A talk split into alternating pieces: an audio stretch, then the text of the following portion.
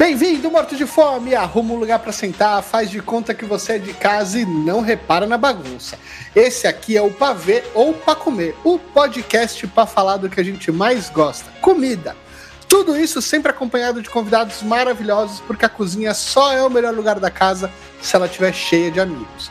Então, já começa com o alongamento e vamos conhecer os participantes de hoje. Eu sou Roberta Sudbrack, eu fui a chefe da delegação olímpica nas Olimpíadas de Londres e Rio de Janeiro. E entre cozinhar e assistir os jogos, eu fico com cozinhar porque eu sou uma maluca. Ah, e eu sou Matheus Flandoli e hoje é para comer comida nas Olimpíadas.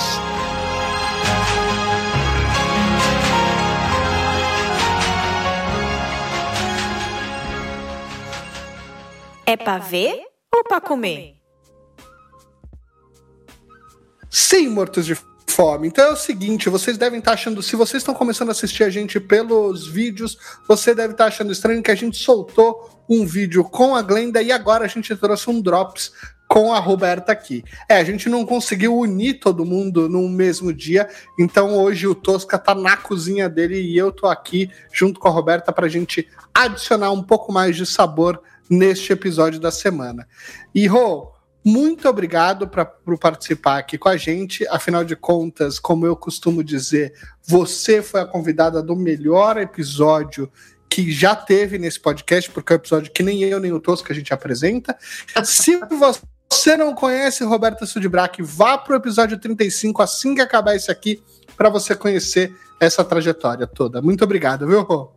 Pô, tô feliz demais de estar aqui, sentindo falta do resto da galera, que a cozinha está desfalcada hoje, mas a gente vai fazer igual é, time nas Olimpíadas, que mesmo desfalcado vai vai ganhar. Faz o revezamento. A gente fez o revezamento dessa Vamos vez. Lá. A gente está trabalhando com turnos, né? Muita, muita falta faz aquela galera boa, mas é... vamos representar.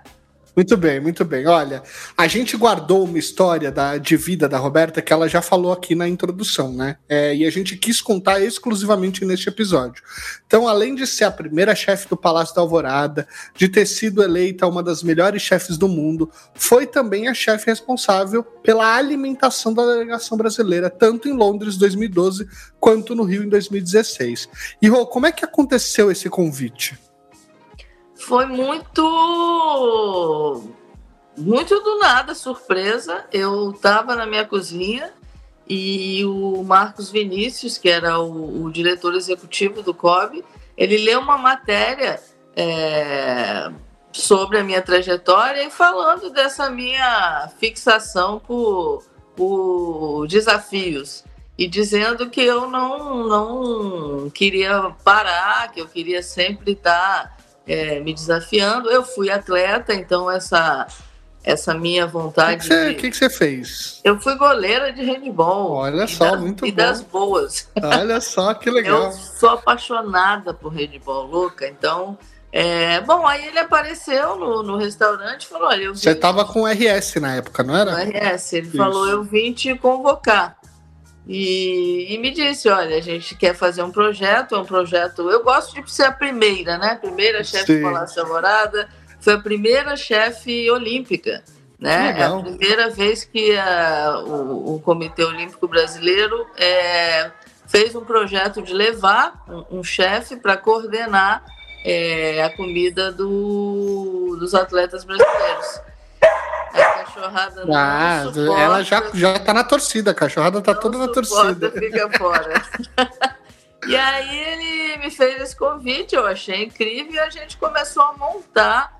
É, foi um trabalho de muitos meses antes para montar o esquema da, da alimentação, junto com a nutricionista do Comitê Olímpico e visitas também é, a Londres para conhecer os fornecedores, para procurar ingredientes é, brasileiros também. Arroz e feijão, obviamente, não poderia faltar. É, e, e, em Londres eles tinham, eles têm a cultura dos orgânicos muito forte. Que legal. Então foi muito bacana para a gente poder contar com ingredientes de altíssima qualidade. Foi um é... dos trabalhos mais incríveis que eu fiz na minha vida. É, não, eu ia falar isso porque eu acredito que foi um, é, é um desafio que é como o ciclo olímpico, né? Você tem é, anos de preparação para você organizar, afinal de contas, você está trabalhando com uma quantidade de atletas que e com perfis de atletas completamente diferentes. Você tem aquelas pessoas que têm que comer uma dieta calórica super restritiva e outras que têm que tem uma, uma dieta hipercalórica porque eles estão falando sobre levantamento de peso, enfim. A gente já viu aí conversas de nadadores terem comido aí 20 mil, 20 pizzas por dia, aquelas coisas que são parecem bem exageradas, mas é porque existe uma queima calórica muito forte no, no seu treino, né? E, e eu tô acostumado a cozinhar para duas pessoas, no máximo seis, né? Como é que você faz para planejar tanta refeição para 250, 500 pessoas 500 que pessoas. tem essas quantidades, que tem esses perfis completamente distintos? Foi, uma, foi um desafio incrível e foi um aprendizado também fantástico. Isso, é, isso eu acho que foi é, o ponto mais importante, da, além de, claro, né, por ter sido uma atleta é, e sempre ter essa coisa muito, muito brasileira de, né, com os ingredientes e com a causa né, da cozinha Sim. brasileira. Então eu me senti realmente, né? E, e o aprendizado para você conseguir montar esse quebra-cabeça que foi uma coisa, era uma coisa louca, assim, você tem que, é, numa mesma refeição, você não vai fazer, eu não fazia uma comida para cada tipo de atleta, eu fazia uma composição de, de ofertas de, de alimentação naquele dia, que cada atleta com o seu nutricionista montava o que podia ou não comer. Então tinha o cara do atletismo que botava dava no prato 8, 10 coxas de frango e isso era o que ele precisava, era o normal, não estava errado. E a menina do atletismo que colocava ali, enfim, a quantidade que é, ginástica podia. olímpica às vezes, né, que é uma Exatamente. coisa um pouco mais que precisa de peso, tem que ter esse controle mais rígido. Eu estava vendo umas entrevistas de alguns atletas da ginástica olímpica falando muito sobre esse controle, até porque a maioria deles são muito baixos, né? Então o consumo calórico pode fazer ganhos de peso muito que vão fazer uma diferença nessa dinâmica. É. É, e aí você tem nadadores olímpicos que são mais altos, tendem aí a ter mais de 1,80, 1,90 e, e acabam tendo essa queima calórica maior ainda também. E, e, então. tem, e tem aquela coisa de comer mais ou menos antes das competições e aí depois das competições, enfim, tem toda uma tem, enfim, a, a, a, o calendário das competições, eles têm que controlar tudo isso. Sim. Então a gente, junto com a nutricionista, a gente criou uma, uma, uma, uma um hall de opções de, de, de, de, de comida muito caseira, era tudo muito caseiro, muito brasileiro, para 500 pessoas por dia, almoço e jantar. É, e eu foi assim, quando eu saí do Rio, eu fui, eu fui com dois cozinheiros meus, porque a minha equipe era muito pequenininha, levar mais gente. A gente passou 40 dias.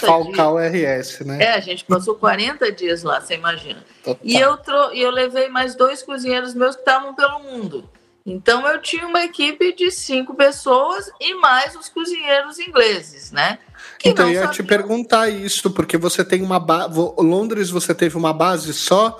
É, por exemplo, Tóquio agora eu tô vendo que você tem seis cidades distintas com, com, com esportes olímpicos acontecendo. É, Londres foi uma base Foi uma só. base só. Ah, que bom. Londres a gente tinha um centro de treinamento de, de, de ponta chamado Crystal Palace, onde a gente ficou ali é, com, to com a maioria das, das delegações. Nem, nem todas ficaram, mas acontecia de, de que era muito bacana. Às vezes a delegação não ia ficar no Crystal Palace, mas mudava de ideia porque eu via falar da comida. Ah, né? isso Então, mas quando eu saí do Rio, eu falei para os meus cozinheiros, falei, agora eu vou ver quem é cozinheiro, porque fazer a comida que a gente faz, que é tem toda um, uma dificuldade, um preparo, mas é para poucas pessoas, no máximo 50 pessoas, é uma coisa. Agora, você Exato. fazer comida brasileira,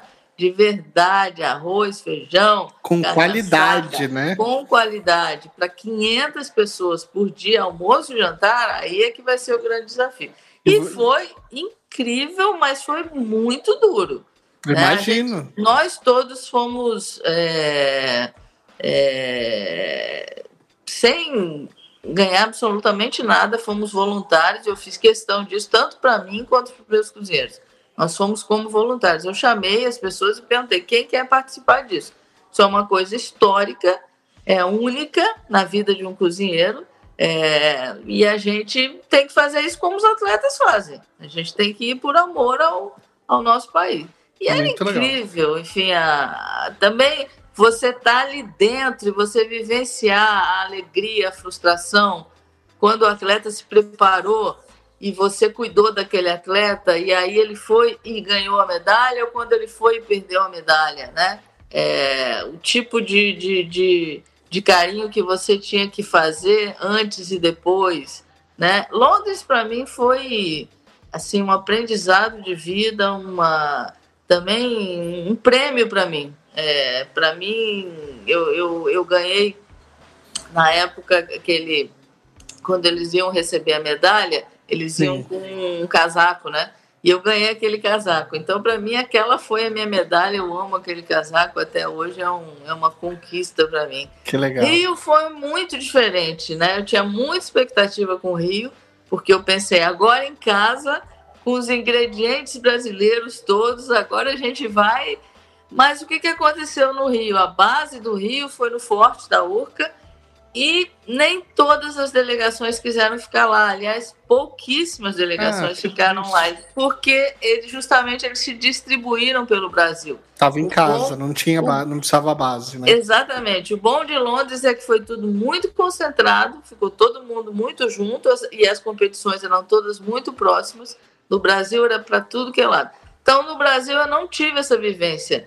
Eu fiz o cardápio, é, mas não foi a gente que preparou, a gente não conviveu com os atletas, então acabou sendo um pouquinho uma frustração para a gente. Eles acabaram é, se alimentando mais no, no é, nos hotéis próprios. É, exatamente, mais. onde eles estavam é, concentrados e a gente não tinha como se distribuir para estar com todas as delegações. Então, Londres realmente foi o, o ponto, assim, a gente meus cozinheiros viajaram mais cedo para fazer todas as bases que a gente ia precisar. A gente fez tudo, tudo, tudo de maneira muito artesanal, deixou o, os cozinheiros ingleses malucos de ver a gente fazer eu ia te perguntar o que, que o, eu ia perguntar isso para você. Como é que foi ensinar culinária brasileira para os ingleses que são que é uma escola completamente diferente da nossa completamente né? diferente o que eles é muito bacana é que eles têm uma cultura de, bom, de bons ingredientes e, e, e, a cultura orgânica é muito é muito é, é, cultuada e, e, existe há muito tempo, então já é uma coisa muito natural, né? Você não precisa fazer nenhum esforço. Boa matéria-prima, boa, boa verdura, boa proteína. Então, isso a gente não teve dificuldade nenhuma. Agora, a loucura que é a cozinha brasileira, eles não estavam eles não estavam preparados no início. É, eu, inclusive, ganhei o apelido de Gordon Ramsay, porque eu botava ah, gente para correr. Fazer o Hell's Kitchen ali dentro. Eu botava gente para correr da cozinha todos os dias, porque eles não queriam é, compreender que a gente ia fazer aquilo do zero. Então, por exemplo, ia fazer um empadão, eles queriam que a gente comprasse a massa pronta. Apesar de ser para 500 pessoas, eu fazia questão de fazer a massa. É, entrávamos na cozinha quatro da manhã para fazer uma carne assada como uma carne assada como tinha que ser. Mas depois que isso passou, eles ficaram encantados com a comida. Então tinha muita gente também que passava dificuldade, que ali que fazia ali as únicas refeições. Então eu fiz muitos amigos. Teve, tiveram duas coisas muito muito emocionantes que, que, que eu me lembro. Uma é uma cozinheira minha, cozinheira raçuda mesmo, mas uma pessoa muito simples e que, pelo que eu sabia, não falava inglês. Então, um dia eu estava sentada com os meus outros cozinheiros fazendo cardápio e olhei essa minha cozinheira na cozinha com seis ou sete cozinheiros ingleses em volta de uma panela e ela gesticulando e tal. E aí eu perguntei pro meu pessoal, falei, caramba, ela fala, ela fala inglês, eu não sabia. Não, chefe, é. ela fala em português mesmo e quando ela termina, ela fala assim: e quero tudo muito rápido. E aí os ingleses saíam voando e faziam. Então é a linguagem da cozinha. Ela né? fala comidez, né? É a é linguagem isso. da cozinha. E a outra coisa foi um, um, lavador, eu acho que ele era de Angola, ou enfim, de algum. Não me lembro exatamente de, de que país, mas enfim, ele era imigrante na, na Inglaterra. E ele entrou na cozinha e batia panela feito um louco. Eu tenho pavor de barulho na cozinha. Minha cozinha, eu gosto de ouvir gargalhada, eu gosto de ouvir barulho é, é, de coisa fritando, refogando, mas não vem bater panela. E aí meus cozinheiros falavam: chefe não gosta de barulho, o chefe não gosta de barulho. E ele ignorava. Aí um dia eu cheguei para ele e falei: olha, se você não parar com essa bateção, você vai ser o, o próximo que vai sair ele entendeu aquilo e tal. E aí eles faziam um rodízio e ele, na verdade, sairia na próxima semana. Ele pediu, pelo amor de Deus, para ficar, porque ele queria estar ali e tal. E aí, passado um tempo das Olimpíadas, ele escreveu uma mensagem para mim numa rede social aí. Falou: foi o maior aprendizado na minha vida trabalhar com essa mulher. Eu cheguei sem nenhum, sem nenhuma postura ela me ensinou sobre postura, ela me ensinou sobre comida, me ensinou sobre amor. Foi uma coisa linda. E que muitos, legal. e muitos, muitas, é, muitos é, pessoas que estavam na equipe lá, como faxineiro, como lavador, acabaram vindo é, para a minha equipe para trabalhar como cozinheiro. Os ingleses não entendiam, mas eu olhava o cara, eu via o gestual daquela pessoa, eu via que ele se interessava, eu falava, quero ele para a cozinha. E os ingleses ficavam loucos, né? Mas ele não tem preparo, mas ele não, não tem experiência. Eu falava, não, não precisa. Precisa querer e precisa ter carinho ter paixão, é. Precisa ter amor então, pela comida, né? Então foi muito bonito é, a convivência com os atletas, as escapadas que a gente dava também para assistir os jogos. E aí os atletas sabiam que a gente é que alimentava eles, então acabava o jogo, eles vinham falar com a gente. Nossa, eu, eu falo e me emociono. É, é foi muito emocionante esse. O que, que você viu em Londres que foi legal? Assim, o que, que você lembra de alguma. Você chegou aí em alguma final? Você chegou aí em algumas. Eu sou medalhas? muito apaixonada por handball, né? Então eu sempre, quando podia escolher, eu ia. É, eu fugia às vezes ia, o treino era no Crystal Palace, então eu fugia e ficava lá assistindo os treinos e sempre que podia ia, no, ia nos, nos, nos jogos de handball. É, nossa, muita coisa. O que sobrava, assim, a gente tinha tempo, a gente acabava indo, porque também tá no Parque Olímpico é uma coisa muito forte, né? Aqui Super. no Rio eu fui em muitos também, fui na final do vôlei aqui no Rio o vôlei masculino que, que ganhou medalha de ouro, nossa, foi um momento incrível. Mas apesar do, do Brasil ter sido incrível para todos nós, para mim Londres teve um significado Maior. muito, muito forte, porque primeira vez que a gente estava fazendo aquilo, a maioria dos atletas concentrados ali, é uma experiência nova para todo mundo, tanto para os atletas quanto para a gente é, uma, uma, uma expectativa muito grande do Comitê Olímpico que aquilo desse certo. É, um, um, trabalho duro, de muito cansaço. Muitos dos meus cozinheiros assim chegaram no limite da exaustão e eu chamava e falava cara, olha esses atletas, olha o que eles passam, olha o que eles passam para estar aqui por um momento. Então é assim, a gente tem que se sentir atleta também, vai doer, dói no corpo, dói na alma, dá saudade de casa, mas a gente tem que. É, porque a cozinha tem muito a ver com, com, com o esporte. Super. Né? Tem, tem uma parte muito importante de superação, de, de ir em frente, de, de sentir dor física mesmo e, e não parar Prática, então, agilidade, destreza, né, é. habilidades, tudo é muito treino. a gente aprendeu demais também. A gente aprendeu demais com cada atleta que a gente conviveu ali.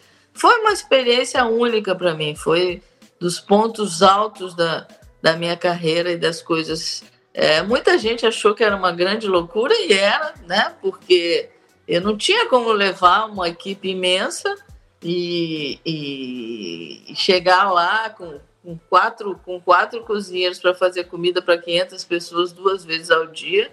É, era, uma, era uma grande loucura, mas eu adoro essas coisas, então foi fantástico. Uma excelente história para contar, né? Foi, foi demais. Oh, né, e nesse preparatório que você foi fazer antes dos jogos começarem, o que, que você conseguiu comprar na região que você te, teve fornecedor local e o que, que não deu, você teve que trazer do Brasil? Você lembra? A gente não conseguiu levar nada. Londres ah. é, é. Tinha que ser 100% de lá. Inglaterra é fogo.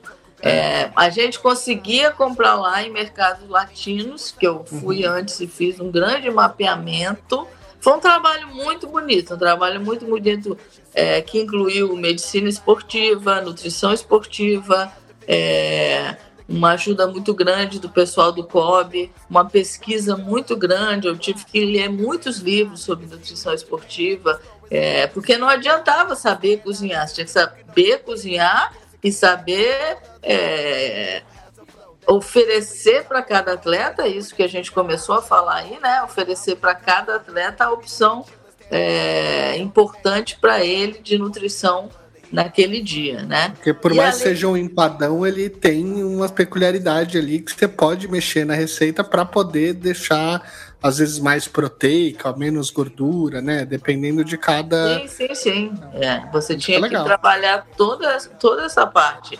E, e, e, além disso, fazer uma comida gostosa. Então, o que a gente conseguiu encontrar de brasileiro, né, em Londres foi arroz e feijão. Isso a gente não teve dificuldade, porque ah. nos mercados latinos a gente conseguiu encontrar. O resto, tudo foram produtos é, ingleses maravilhosos. Isso eu preciso dizer: frango orgânico, ovos orgânicos, legumes e verduras incríveis carnes maravilhosas. Então a gente pode fazer um trabalho lindo sem grandes dificuldades no quesito ingredientes, né? A Sim. dificuldade estava em a gente realmente fazer essa quantidade tão grande de comida é, duas vezes por dia e com, com a qualidade que eu não abro mão, né?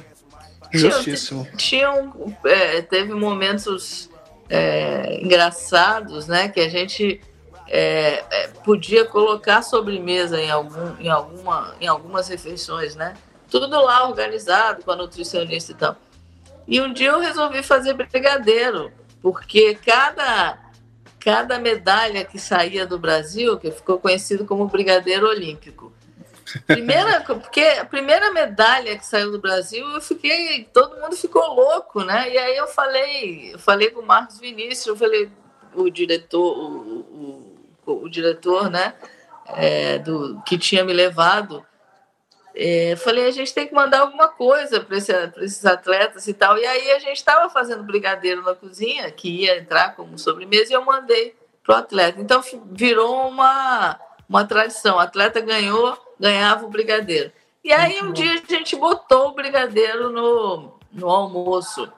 E foi um, uma tragédia, porque os atletas comeram, comeram demais, todo mundo se atracou no brigadeiro. E no outro dia, quando eu chegava às 5 da manhã no Centro Olímpico, eu cheguei para trabalhar, tava lá um cartaz para eu procurar a administração. Tomou um cartão amarelo. Levei uma bronca, mas não vai fazer mais brigadeiro, porque os atletas não se se. Não tem maturidade para isso. Não se segura, não tem maturidade para lidar com isso. E aí a gente foi proibido, aí o brigadeiro ficou só para todo atleta que ganhava medalha, né? E eu, eu furei isso com o handball. O handball é, não ganhou ouro, mas eu mandei o brigadeiro assim mesmo, porque o handball era a grande O esporte do coração, o esporte é. do coração pode. Oh, e me diz uma outra coisa, como é que você fazia para lidar com o regionalismo gastronômico, porque obviamente a gente está falando de um país continental como o Brasil, e aí a gente tem visto até em Big Brother que tem o cuscuz paulistano, tem o cuscuz do Nordeste, enfim, tem um monte de coisa. E são bases de alimentação diferentes que devem mexer em atletas que também são do Norte e Nordeste, e atletas que são do Sul também acabam tendo essa, é, essa, essa dieta diferente. O, o, a sua nutricionista e você trabalharam olhando para o regionalismo também? Sim, a gente fez receitas de, de, de do Oiapoque ao Chuí. Isso era muito importante porque você não não estava fazendo especi especificamente é, para um atleta ou para outro, mas aquilo acabava tocando o coração de alguém, né? Então a gente trabalhava com isso sempre, com, com receitas muito regionais e, e vira e mexe alguém é, de algum estado se encontrava ali com aquilo e ficava muito emocionado. Mas a coisa que mais emocionou, e um atleta do, do atletismo estava acabando de chegar de uma turnê e chegou lá, e quando ele se deu, deu de cara com arroz e feijão, ele começou a chorar e mandou me procurar na cozinha, e ele veio chorando. Por quê? Quando eles ficam é, é, concentrados para as competições, fora do Brasil, isso nunca tinha acontecido. Então, Exato. isso foi a coisa mais incrível que o COB fez. Proporcionou para o atleta um encontro justamente com uma comida regional, uma comida brasileira, com uma comida que é, a gente chamava, o projeto chamava comida fora, é, comida fora de casa, né? Que era a comida brasileira fora de casa, que era você encontrar ah, o Brasil fora de casa. É. Você dava de cara com um, um frango sopado, um, um, um, arroz e feijão óbvio, uma carne assada, um bobó de camarão, enfim, tanta coisa que a gente fez, um cuscuz, um cuscuz paulista, um empadão, né? O empadão ficou muito famoso, todo mundo queria empadão todos os dias. Se deixasse, tinha que fazer empadão todos os dias. E aí ficou conhecido como empadão olímpico também, que era o empadão de galinha caipira que eu sirvo hoje no SUD. É, então foi tanta coisa, foi tão incrível, foi um resultado afetivo tão importante. E depois o COB fez um fez um estudo sobre toda sobre todo esse projeto Londres, né, 2012. E, a parte da, da alimentação foi muito, foi muito forte, foi muito falada, porque é, representou uma mudança muito grande, né? O atleta se sentir realmente em, ca em casa, fora de casa, era, era o nome do projeto. Né? Legal. Ele se sentia um pouquinho em casa, ali no Centro Olímpico era, era um pouquinho. A Casa Brasil, né? Era um pouquinho de Brasil, né? Total. E oh, você, fazendo uma, um paralelo aí com o handball, chegou nas Olimpíadas de Tóquio, decidiu pendurar as luvas? Como é que, como é que foi? Eu acabou com o Rio de Janeiro, você achou que duas, duas dessas jornadas já estavam bem cumpridas para você? Não, na época que a gente fez esse projeto, Londres era o projeto. Né? Sim. É, vamos fazer Londres, vamos ver como é que isso funciona e tal. E foi incrível, foi é, atingimos lá todas as metas, foi muito bacana. Rio nem estava nos planos, mas aí houve o convite, mas a gente começou a montar a operação e no meio do caminho a gente viu que a gente não ia conseguir o mesmo resultado de Londres. Por quê? Porque as delegações iam se distribuir pelo Brasil. E aí era inviável você ter um, um, um QG de, de né, da, da, da, parte de alimentação em cada lugar. Então a gente fez o cardápio, mas também não foi uma. Não lá executar. Não, a gente não executou e a gente não estava junto ali, né? Porque não fazia sentido. As delegações uhum. passavam, iam embora, voltavam e tal. E Tóquio, enfim, não, não, não, não tá na. Não, não é que não esteja nos planos, mas eu não sei como é que o COB vai estar tá lidando com isso agora. Eu acho que sempre é mais fácil você tentar é, fazer isso com alguém que já, já esteja, por exemplo, morando é, é, no país, mas é muito bacana você tentar fazer isso com essa brasilidade, né? Sim, sim. É para ver ou para comer? Esse ano a gente tem um outro chefe, que é o Alan, que tá, é o chefe Alan que está tocando esse projeto, e ele está também nesse processo de agora, dois anos de desenvolvimento bastante de fornecedores na região, e até agora temos também a questão da Covid que acaba influenciando ainda mais nessa questão de é, importação e exportação de alimentos, né? Enfim, apesar da gente saber que os alimentos acabam não transmitindo isso, cada vez mais se mostra ainda assim uma preocupação muito grande com todo esse trânsito e com todo esse trabalho. Mas então você, você vindo aqui para o lado de torcedora novamente, ou seja, não fazendo parte da delegação, é, os jogos vão acontecer à noite e vão levar a madrugada dentro. Tem um desafio aí para quem vai querer assistir todas essas Olimpíadas, que é achar o menu ideal entre aquilo que vai te dar energia e ao mesmo tempo não vai te pesar para dar aquela dormida. Afinal de contas, você vai ter que fazer uma, um corujão. É, que dica que você dá para um, ter um, um, um, lanche, uma comida aí, para ter essa energia e aguentar o batente no dia seguinte? Bom, eu, eu olha, eu sou apaixonada por sanduíche, né? Não é à toa que, que eu tenho um, tem dois food truck, tenho o, o da Roberta, que é o bar de comida de rua, e a minha história de vida começou com o cachorro quente. É verdade. Então, eu acho que se você for pro sanduíche é uma refeição, né? Principalmente hoje, por exemplo, o, o meu trabalho no da Roberta, que está fazendo seis anos agora, é, ter, tem uma, uma, uma premissa muito parecida com o da minha cozinha. É ingrediente é, de pequeno produtor, de altíssima qualidade, produto brasileiro, é, conhecer o fornecedor, saber como é feito o pão, saber como é feita a salsicha, saber como é feita a linguiça, saber como é feito o queijo. Então é só coisa de alta qualidade. Então eu acho que você colocar coisa de alta qualidade entre dois pães é a solução. É sucesso, né? Eu também acho. Eu sou, sou apaixonado por sanduíche também. É, e acho que é, um, é, do pequenininho ao grandão é uma excelente solução para você virar madrugada é. assistindo o esporte. No Japão tem o, aquele sanduíche, o, o, a gente faz inclusive. Katsu, né? É, um, mas eles Sudikatsu que você é, faz. Mas eles têm uma, uma, uma, uma, uma, uma, filosofia de fazer aquele sanduíche com pão branco com muitas coisas. Eu ando Sim. estudando é, sanduíche, porque eu não, não, gosto de parar. Então, eu estou num momento. Então, e também nessa pandemia, né?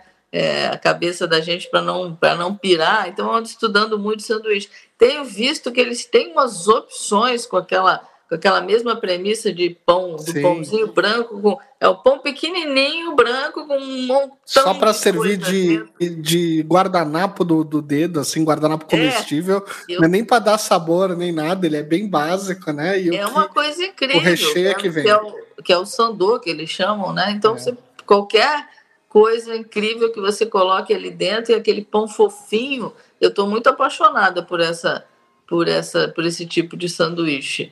Então, acho que é isso, botar coisa boa dentro de, de dois pedaços de pão e, e fazer lá o corujão da, da torcida. Muito bem. O corujão canarinho, né? Ou, é. ou corujão Brasil.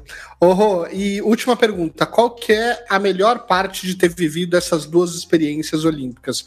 É, qual, o que, que você tem de melhor lembrança na cozinha, fora dela? O que, que mais te marcou?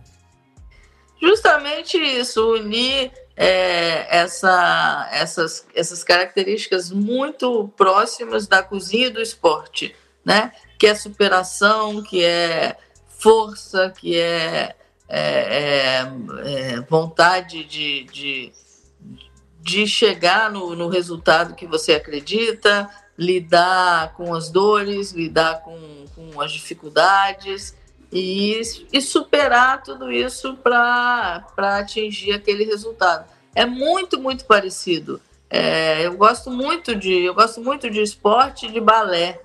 É, é, a dança também tem uma, uma coisa muito parecida com a cozinha, não só nos movimentos, nessa parte de, de, né, de, ir além da sua força. Você tem que estar tá indo sempre além da sua força para você chegar naquele resultado. Então, esse aprendizado, estar tá próximo ali do atleta e, e, e, e sentir de perto assim é, é, as dores, a, a força de vontade de cada um, por um objetivo simples, né? O amor ao, ao, ao, nosso Brasil. Isso foi incrível, porque o amor que eu tenho ao Brasil é, nos ingredientes, no cuidado com o pequeno produtor, né? na, nossa, na nossa agricultura, isso tudo é, ficou muito claro que é muito parecido com, com a doação que o atleta tem é, pelo esporte. Então eu, eu me senti realmente parte daquela delegação foi uma coisa única na minha vida, um, um momento que eu não, não vou esquecer jamais. E você falou que quem está cuidando agora é o Alan, eu acho que Alan, né? É. Ele vai sentir tudo isso que eu senti, vai entender é, o quão fantástico é você estar tá, você tá próximo é, dessas pessoas que, que devotam a vida deles por um, por um ideal, né? Por uma coisa é, muito, muito, muito próxima do que a gente faz na cozinha. Né? E, e, por amor ao país da gente. Né? E numa tá posição, tão sofrido, é... tão lambado, tão E numa posição super sensível, né? Porque você pode trazer todo esse conforto emocional que a gente falou aqui durante o episódio, que é de lembrada dos, dos pratos, dos sabores, de sentir em casa, mas se você também não tomar cuidado, você pode prejudicar o desempenho de todos esses atletas ali. Não, então, é, é, uma, é de uma responsabilidade é gigantesca. É uma né? responsabilidade. Eu vou te contar uma coisa que foi verdade. Eu só dormi em Londres depois do décimo dia de operação porque a minha, a minha angústia, a minha ansiedade para que desse certo, a minha dificuldade de botar aquela operação para funcionar, até por ter sido a primeira, obviamente já se aprendeu muito depois Sim. de tudo isso e, e, e hoje e você acho... fez e você fez Olimpíadas e Paralimpíadas, né? Você fez as Não, duas? Só Olimpíadas. Só Olimpíadas. Eu ah, fiz tá. Olimpíada e fiz uma brincadeirinha em nos, é, no Pan-Americano em Toronto. A Legal. gente foi para lá justamente com sanduíche. Muito Dessa bom. vez não com comida, mas com sanduíche, né? Mas é, eu não dormia. Os primeiros dez dias eu simplesmente chegava no hotel já muito tarde, tomava um banho e sentava na cama. E quando tocava o despertador, eu estava sentada. É, e depois de 10 dias, quando eu vi a operação funcionando, aí que eu consegui dormir. E aquela angústia sempre de você ter um cuidado louco com a, a segurança alimentar, né? Com tudo que você manipula, com tudo que você é, prepara para que nada, nada, nada saia errado. É, é, é uma. É uma uma é teste para cardíaco, já dizia Galvão Bueno, não é? É isso aí, é isso aí. É isso aí. Oh, muito obrigado mais uma vez pela sua generosidade de participar aqui do, do nosso papo. É, vamos encerrar também. E deixa seus recadinhos finais, onde as pessoas podem te encontrar, onde elas podem conhecer um pouco mais das coisas maravilhosas que você faz. Poxa, gente, eu, eu adoro estar né, tá aqui com vocês, senti muita falta do nosso time hoje, mas sei que eles estão estão ligados e a Sim. gente bateu a bola aqui. A gente vai eles. fazer outro, outro a gente faz já com o grupão de novo. Vamos fazer, é sempre um prazer, adoro.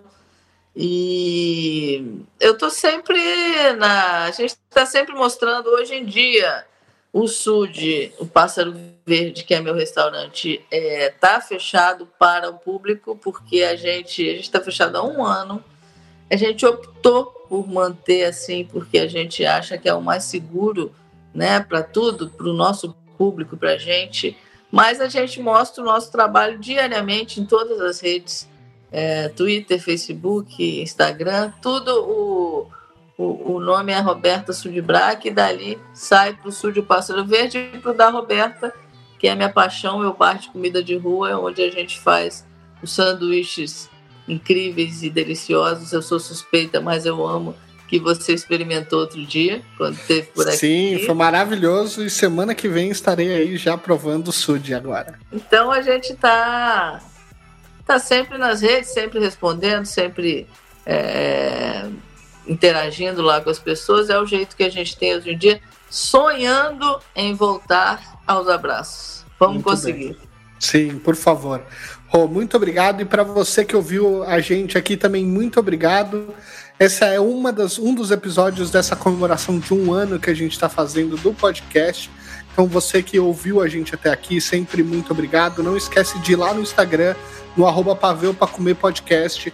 Segue a gente, conversa, comenta. Que momento histórico e olímpico que você que você lembrou. Que comida que merece ter esse sobrenome olímpico, que nem o empadão olímpico, que nem o brigadeiro olímpico. Quais, qual é a sua receita olímpica favorita?